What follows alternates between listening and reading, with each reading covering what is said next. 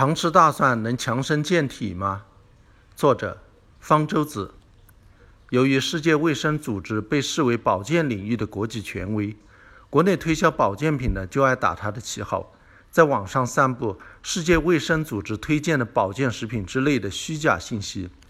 甚至某些在媒体上很活跃的食品专家也这么说。在被列入世界卫生组织推荐名单的保健食品中，必然有大蒜，比如。一个食品专家称，世界卫生组织推荐成年人为了健康每天吃大蒜，因为大蒜的抗菌、抗癌作用是不容置疑的。另一个食品专家甚至开出了定量单子，世卫组织推荐一般成年人每天吃二到五克鲜大蒜，对于健康具有积极作用。二到五克鲜蒜大致相当于一半，其中含有二到五毫克大蒜素。如果接受不了鲜蒜的气味，那么零点四到一点二克大蒜粉、二到四毫克大蒜油、零点三到一克大蒜提取物也大致相当。看到如此断然截然、详细定量的推荐，你即使平时不爱吃大蒜，也不得不每天捏着鼻子大吃特吃起来。但是，这乃是食品专家对世界卫生组织文献有意无意的误读。世界卫生组织从来就没有推荐过为了健康每天食用新鲜大蒜。那么，那个定量单子是怎么来的呢？原来，世界卫生组织的传统医学项目曾经帮助新独立国家出过一部常用草药药典，里面收了大蒜，有上述那个推荐剂量。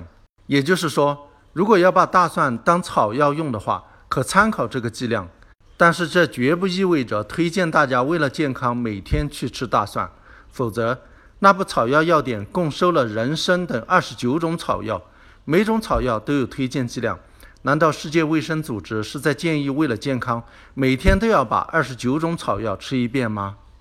大蒜自古以来就被当成包治百病、具有神奇魔力的灵丹妙药，东西方都是如此。到了现在。大蒜的神秘光环基本消失了，但是其保健功能的说法仍然在流传，也有不少保健品公司在推销大蒜保健品。这些说法目前主要有三个方面。第一个方面是说大蒜能够抗菌，大蒜的刺激性味道来自于蒜素，这是大蒜细胞破裂时释放出来的，是大蒜保护自己不被动物吞噬和微生物侵害而进化出来的特殊物质。蒜素具有抗菌作用，倒不意外。也有些体外实验证明，它能抑制某些细菌的繁殖。但是在体外能抗菌，不等于吃了它就能抗菌。例如，酒精有很好的抗菌作用，但是喝酒能够抗菌吗？不能。所以，即便大蒜能够抗菌，最有效的也只是抗口腔里的细菌。的确有一项临床试验表明，含有大蒜提取物的漱口水有很好的抗菌作用。但是这样的漱口水恐怕没有人会去用它，因为它反而会让口臭加剧。有食品专家称，蒜素是一种抗生素，吃了大蒜能够消灭体内的有害细菌。蒜素进入体内后，是否还能抗菌，并无证据。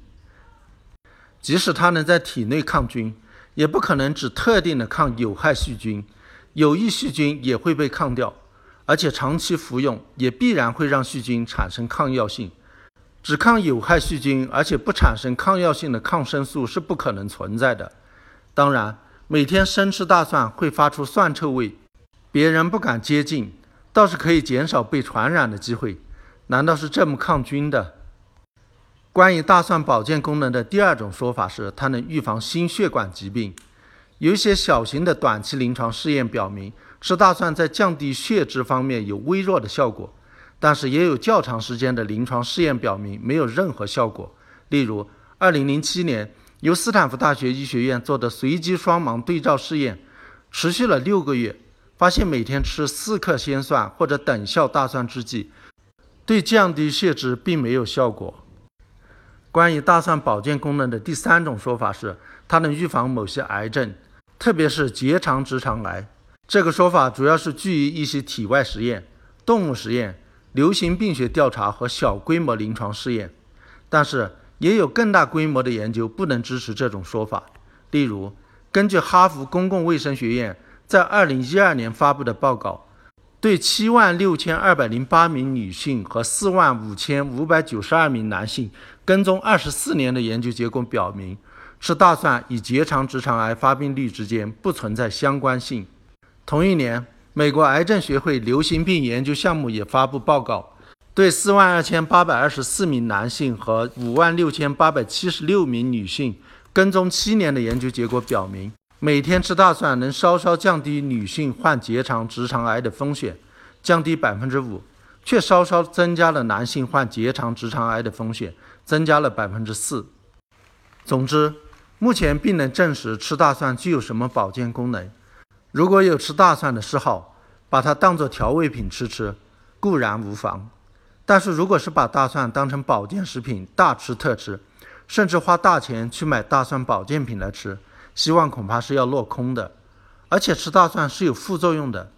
最明显的副作用当然就是令周围的人敬而远之的酸臭味。很多人以为吃完大蒜后刷牙或者嚼口香糖就可以消除臭味，其实不然。大蒜里的气味物质消化后变成一种不能再消化的气味物质——烯丙基甲基硫醚，被吸收进血液，输送到全身，经呼吸、汗液。